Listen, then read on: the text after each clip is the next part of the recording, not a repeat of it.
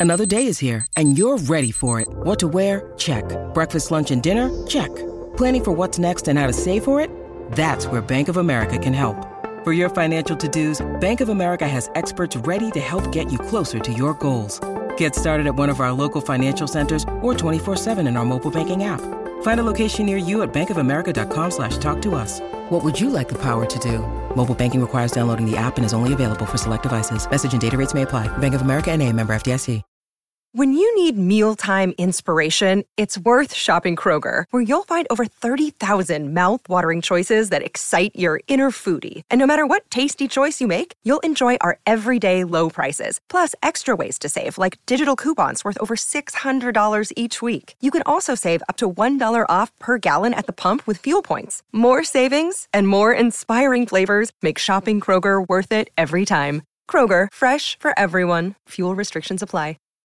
Hola, esto es New Books Network en español. Hola, ¿qué tal? Soy Elisa Botella de la Universidad de Salamanca y os doy la bienvenida a un nuevo capítulo de New Books Network en español. Hoy tenemos el placer de presentar la revista de Historia Agraria en el nuevo canal de revistas de New, de New Books Network en español y para ello contamos con su editor, eh, José Miguel Lana. ¿Qué tal, José Miguel? ¿Cómo estás? Hola, buenos días, Elisa. Estupendamente. Gracias.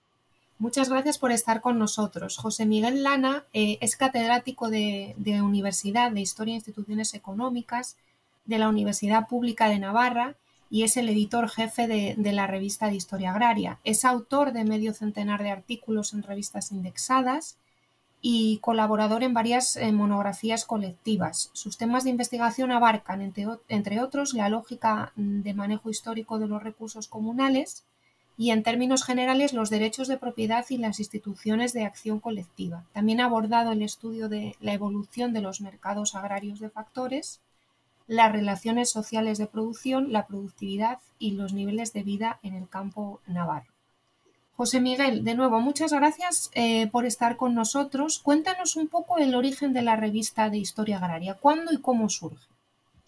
Mm, bueno, pues eh, la revista nació como, en principio, como órgano de expresión de, la, de lo que entonces era el Seminario de Historia Agraria, que fue un, punto de encuentro de grupos de investigación en historia rural y en, historia de la agricultura en, en el Estado español desde pues bueno, desde las universidades, desde distintas universidades, ¿no? Pero ahí había grupos pues muy, muy activos, como, como era el grupo de, estudios de historia rural, Ramón Garrabó y, la gente de, las universidades eh, catalanas, eh, el grupo de, de, Santiago de Compostela, eh, los grupos de la Universidad de Granada, luego de la, de la, Universidad Pablo de la Vide, el grupo de Murcia, el grupo de, de Zaragoza, en fin, pues nació como un, como un punto de discusión, ¿no? con, la, con la idea de, avanzar en, la construcción de un, conocimiento histórico del, mundo rural español del 19 y del 20 fundamentalmente, y luego se fue ampliando. Lo que, lo que era el Seminario de Historia Agraria se convirtió en 2004 en la Sociedad Española de Historia Agraria y después en 2016 dio el salto con, coincidiendo con la celebración de su congreso internacional en, Lisboa, se convirtió en la Sociedad de Estudios de, Historia Agraria, manteniendo en todo momento las siglas, ¿no? SEHA. Entonces, desde, desde prácticamente el inicio, la creación de la sociedad en 1990, en septiembre de 1990 se editó un número cero eh, en el que bueno, pues ya se hacía una, una avanzada de qué es lo que se quería hacer, ¿no? Empezar a, además de, circular noticias, comenzar a, debatir, ¿no? Y ya en, enero-junio de 1991 se, se publicó el, primer, el primer volumen en el que ya había un, algunos, eh, algunos artículos de fondo, ¿no? De investigación junto a noticias. Es una, es una revista que, Comenzó, por tanto, con unos orígenes muy, muy modestos, pero que a lo largo de estos años se ha convertido en una revista internacional de referencia y ha ido cambiando su cabecera. Se titulaba inicialmente, entre 1991 y 1997, lleva la cabecera de Noticiario de Historia Agraria y a partir del 98 cambió vamos, lo, lo, dejó en historia agraria. En ningún momento ha tenido la tentación, a pesar de haberse internacionalizado, de de, la anglofilia, ¿no? de cambiar el, nombre de la revista al, inglés, ¿no?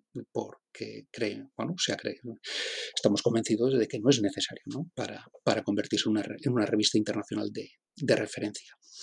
Como digo, esto no le ha impedido internacionalizarse, eh, sobre todo a partir de, 2008. ¿no? Incluso tuvo, obtuvo el padrinazgo de, Robert Allen con un artículo que encabezaba, eh, que encabezaba uno de los números en los que comenzó ya a apostarse por la, por la publicación de, artículos en inglés.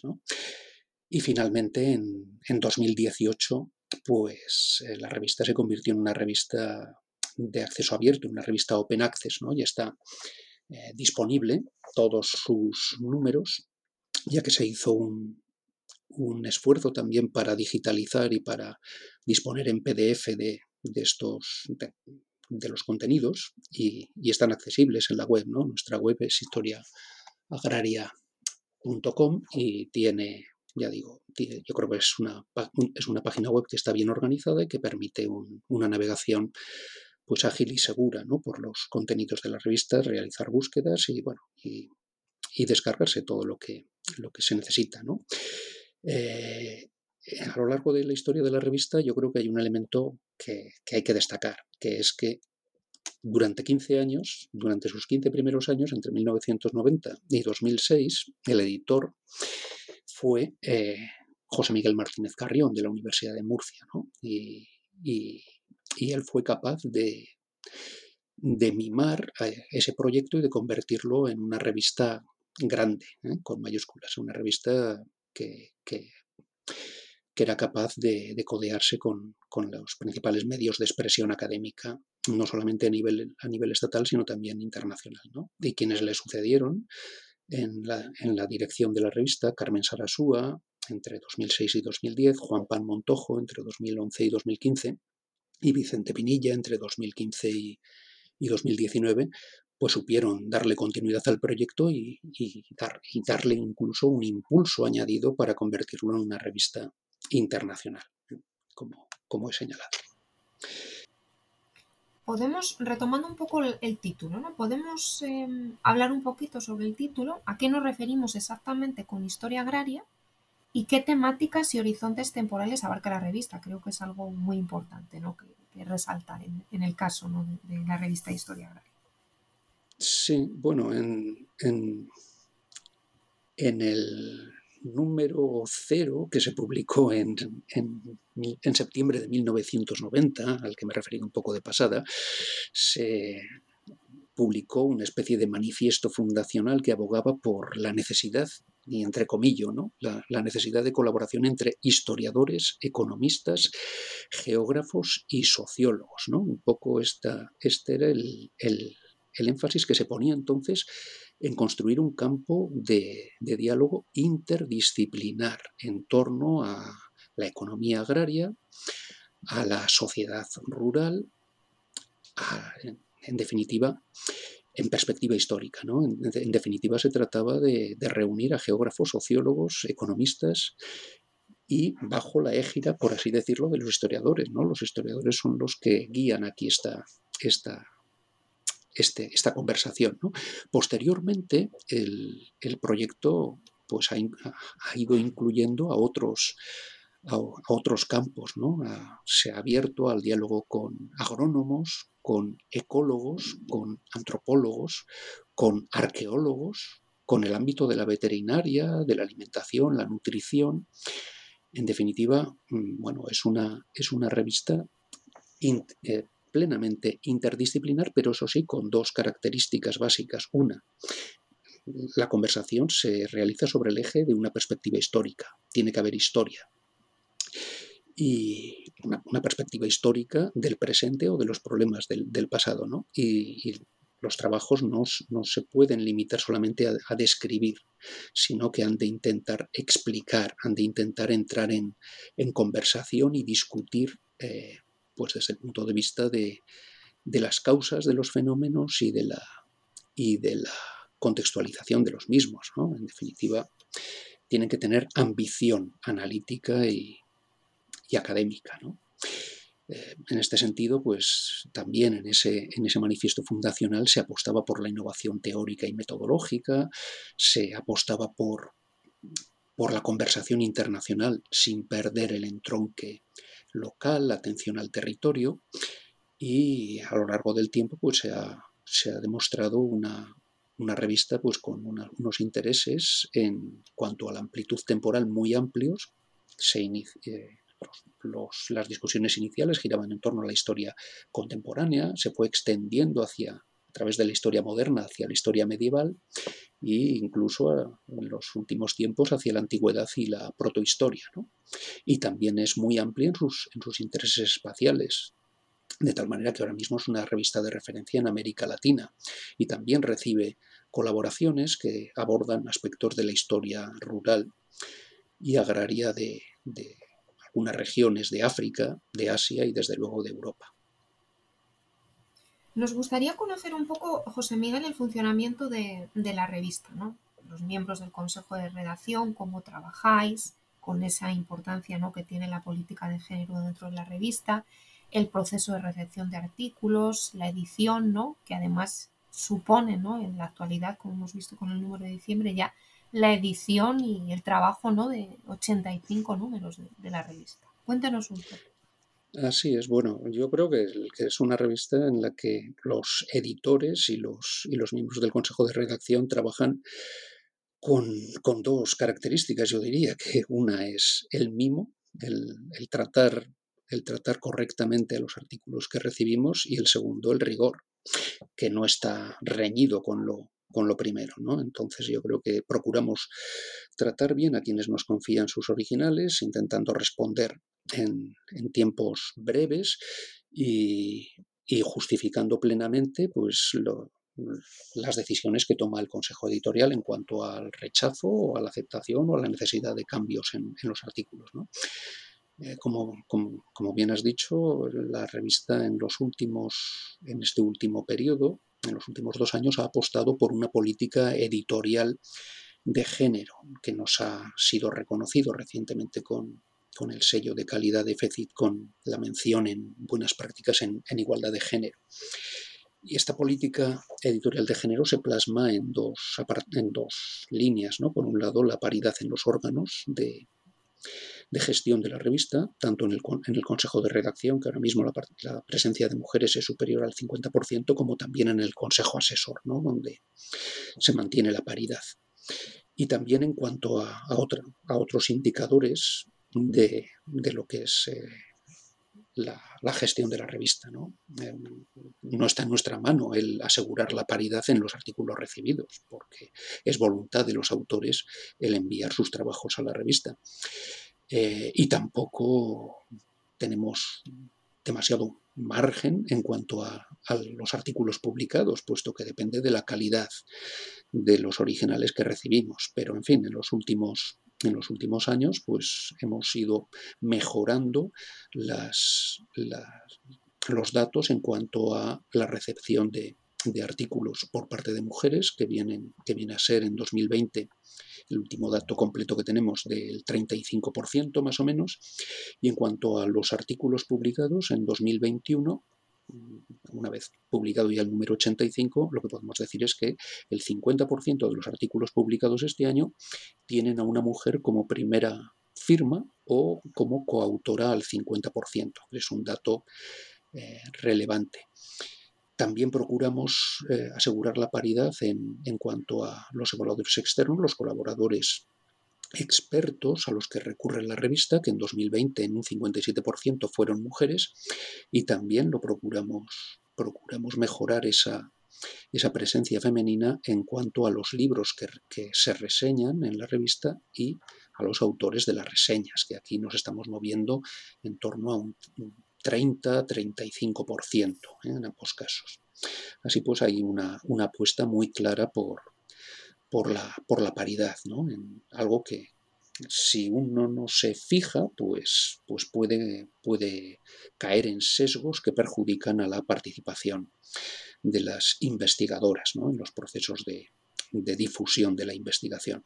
Por lo demás, eh, la revista opera como una, como una revista normal, académica, ¿no? con, con sus peculiaridades. No, la historia agraria funciona con, con, ventanilla abierta todo el año, como si dijéramos, puesto que no hay, no hay calls, no hay no hay llamadas a la recepción de artículos en un periodo concreto, sino que los artículos que, que llegan se van procesando y se someten a una doble ronda de evaluación. La primera es una ronda de evaluación interna dentro del Consejo de Redacción, muy rigurosa, en la que se decide si el artículo ha de pasar o no a la segunda ronda, que se confía a evaluadores externos que no tienen relación ni con los autores, no los conocen, es un proceso ciego y tampoco tienen una vinculación a la, revista.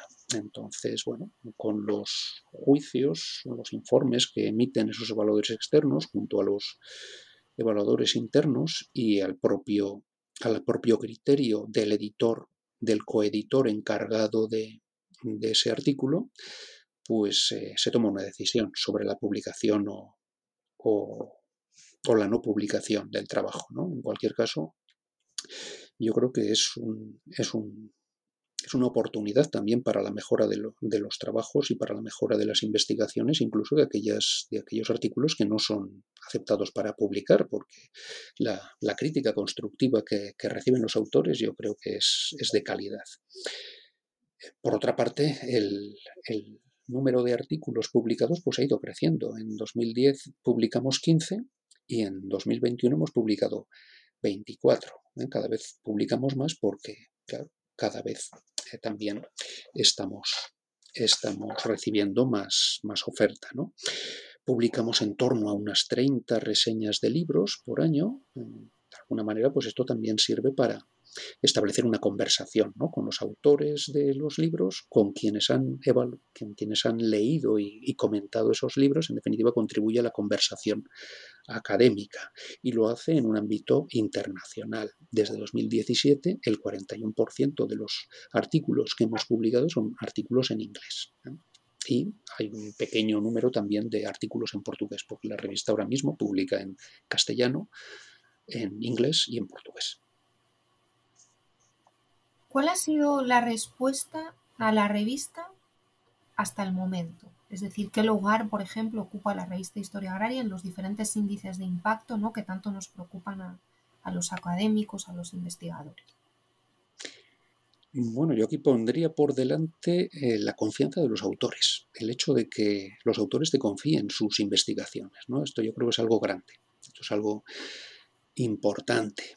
Y en este sentido la revista pues eh, ha ido creciendo en la confianza de los autores si lo medimos por el número de, originales recibidos. ¿no? Como he señalado hace un momento, y ahora, le, le podré poner cifras. ¿no? En 2015 recibimos 35 originales, en 2017 recibimos 46 originales para, como propuestas de publicación, en 2020 alcanzamos los 95 originales. Y en 2021 hemos bajado un poco a 82, pero en definitiva estamos recibiendo anualmente entre 75 y, 100 ejemplares. Eh, propuestas de artículos. Esto supone una carga de trabajo, como se puede, como se puede eh, suponer, pues importante.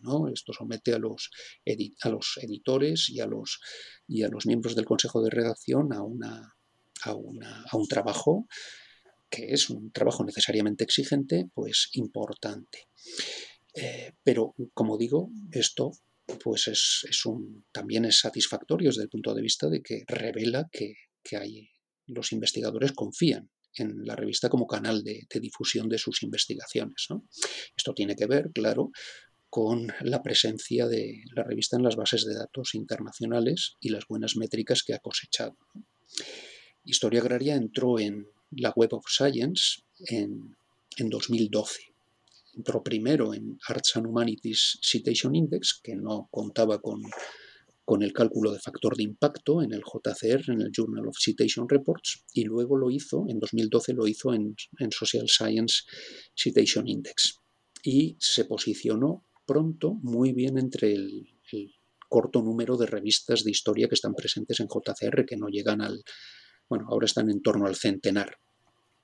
En ese conjunto de unas 100 revistas elegidas a nivel internacional, Historia Agraria se ha mantenido en torno a, las, a la mitad, en los deciles centrales. Ha estado basculando entre el cuartil tercero y el cuartil segundo en Social Science Citation Index. En el año pasado, en 2021, el Journal of Citation Reports eh, incorporó por vez primera métricas en eh, métricas de factor de impacto en Arts and Humanities Citation Index y en este y en este campo historia agraria pues se sitúa en el cuartil primero, es decir, entre el 25% de revistas más, más citadas. Y en un nuevo indicador que han construido, que es el Journal Citation Indicator, pues también está en ese, en ese grupo de elegidos, por así decirlo, del cuartil primero. En Scopus, que es otra, es alternativa, la, la, alternativa europea ¿no? de una empresa holandesa, Elsevier, a la Web of Science, que es norteamericana con capital asiático, pues lo que tenemos es también que la revista está presente, además aquí con un mayor número de revistas de historia, que ahora mismo son 1.300 aproximadamente, pues también Historia Agraria se sitúa en el cuartil primero, entre, las entre el 25%, en el 25% de revistas más citadas. Por tanto, es una revista que, acredita una, enorme calidad, no solamente a, escala estatal, sino también a, nivel internacional. Y esto le, ha merecido, como, como, he señalado ya, el contar con el sello de calidad de la Fundación Española de Ciencia y Tecnología, de FECIT, que además en la última edición abrió la posibilidad de reconocer una mención en buenas prácticas editoriales en, igualdad de género. Por lo demás, la, revista pues, está presente en otras, bases de datos, en otra, tiene visibilidad en, en, otras, en otras herramientas de valoración académica, como es ERI Plus, que ahora se, se edita en, se, se lleva desde, desde Noruega, en Estimago, en Brasil, en, DOAG, en, la, en el directorio de, revistas de Open Access, y, ocupa una posición importante en la valoración y acreditación académica en países como Brasil, donde forma parte de la base de, datos CAPES, en Italia, en Finlandia, en Polonia, en fin, estamos, estamos valorados en distintos, en distintos países. Y por último, para cerrar ¿no? esta presentación de la revista Historia Agraria en el nuevo canal de revistas de New Books Network en español, ¿cuál es el proyecto de trabajo actual de la revista? Bueno, lo primero que tenemos que hacer es consolidar lo alcanzado, tanto en el ámbito de, la de las políticas editoriales de género, como en la apuesta por la internacionalización, como en la conservación y la mejora, si se puede, de, las métricas alcanzadas. Entonces, por un lado, tenemos que, asegurar lo, que hemos conseguido hasta ahora. Por otro lado, tenemos que asegurar también la continuidad, tenemos que asegurar el recambio de las personas que, ahora nos responsabilizamos de historia agraria, tanto dentro del, dentro del núcleo de dirección editorial como del consejo de redacción. Y, y por otro lado, pues tenemos una serie de retos importantes. El primero de ellos es que una revista diamante, una revista eh, como Historia Agraria, que no, que no cobra ni a los autores por publicar, ni a los lectores por leer, porque pueden acceder a los, a los contenidos directamente y en abierto a través de la página web, descargándose los PDFs o leyendo en formato HTML pues el reto es el de asegurar la sostenibilidad de un proyecto como este. ¿no? si no se cobra a los autores y no se cobra a los lectores, la opción que queda es el mecenazgo. ¿no? Y, aquí, pues, por fortuna, Historia Agraria, eh, bueno, durante mucho tiempo ha contado con el apoyo de la Universidad de Murcia y desde hace unos años, pues también cuenta con el apoyo eh, generoso de la Universidad Pública de Navarra y de la Universidad de Zaragoza. Estos apoyos, estos soportes, pues indudablemente son eh, esenciales para que lleve para que un proyecto como este siga adelante y desde luego nos gustaría ampliarlos. Por otro lado, la, revista ha recuperado recientemente algo que era una seña de identidad, que era una sección denominada Debates de la, de la SEA, Debates de la Sociedad de Historia Agraria, en la que bueno, pues se, trataba de, generar una discusión académica, una discusión científica en torno a, problemas eh, centrales del, mundo rural, del desarrollo sostenible, de la alimentación, de la, de la desigualdad, en fin, de, distintos distintos ítems ¿no? o temas de, debate. Y en el último número hemos publicado una mesa de debate en torno al género y a la historia rural. Un, debate que ha quedado, yo creo, muy bien y que, y que abre la puerta para, para repetir esta experiencia con, con, otros, con otros temas ¿no? que aún están por definir, pero con un formato que yo creo que es ágil y que aunque, aunque da mucho trabajo a los, a los editores del, del mismo, pues, pues los resultados son excelentes. Por otro lado, bueno, pues la revista está abierta también a, la publicación de, números monográficos sobre temas específicos. Se publicaron algunos monográficos que han tenido un, gran impacto sobre, sobre la leche y, la producción láctea, sobre la difusión de, especies y plantas eh, en el ámbito de la, de la, primera y la segunda globalización, eh, sobre, sobre los recursos forestales, la leña, la energía que, procede del bosque, sobre las plagas, en fin, eh, sobre la, historiografía reciente latinoamericana, en fin, hay, hay una serie de experiencias que bueno, podemos, podemos prolongar. ¿no? Y luego hay, hay un elemento hay un reto que nos hemos planteado y en el que está trabajando el Consejo de Redacción, que es la aprobación, la puesta en marcha de un plan de comunicación para intentar trasladar este, este trabajo, este resultado de las investigaciones de, de los historiadores y de otros científicos sociales o naturales hacia el gran público. ¿no? Y este es un reto importante, ya digo, en el que estamos trabajando elaborando un plan de comunicación y para el que pues el, llamamiento que nos hacéis desde, desde eh, New Box Network, pues, pues nos es enormemente grato el, participar, ¿no? porque, porque encaja perfectamente en esta estrategia que queremos llevar adelante. ¿Alguna cosita más que quieras añadir? O... No, eh, perdona, que quería, quería simplemente, claro, aprovechar para agradeceros precisamente la invitación, ¿eh? porque encaja perfectamente en esta, en esta línea nuestra. Bueno, pues ahí continuaremos trabajando en los próximos meses. José Miguel Lana, catedrático de Historia Económica de la Universidad Pública de Navarra y editor de, Historia Agraria. Muchas gracias por estar con nosotros para presentar la revista y os invitamos a seguir eh, precisamente en esto que estábamos mencionando ahora, en esa difusión, en esa transferencia del conocimiento de la revista a la sociedad, ¿no? Eh, a seguirnos en los próximos episodios ¿no? que iremos grabando sobre la revista y en los que iremos hablando con autores de diferentes artículos que se irán publicando, ¿no? además de eh, un episodio por cada uno de los números que salga de, de la revista. ¿no? El próximo será el número 86. Nada más, muchísimas gracias por estar con nosotros y hasta pronto. Muchísimas gracias, José Miguel. Muchísimas gracias a vosotros. Gracias por escuchar New Books Network en español.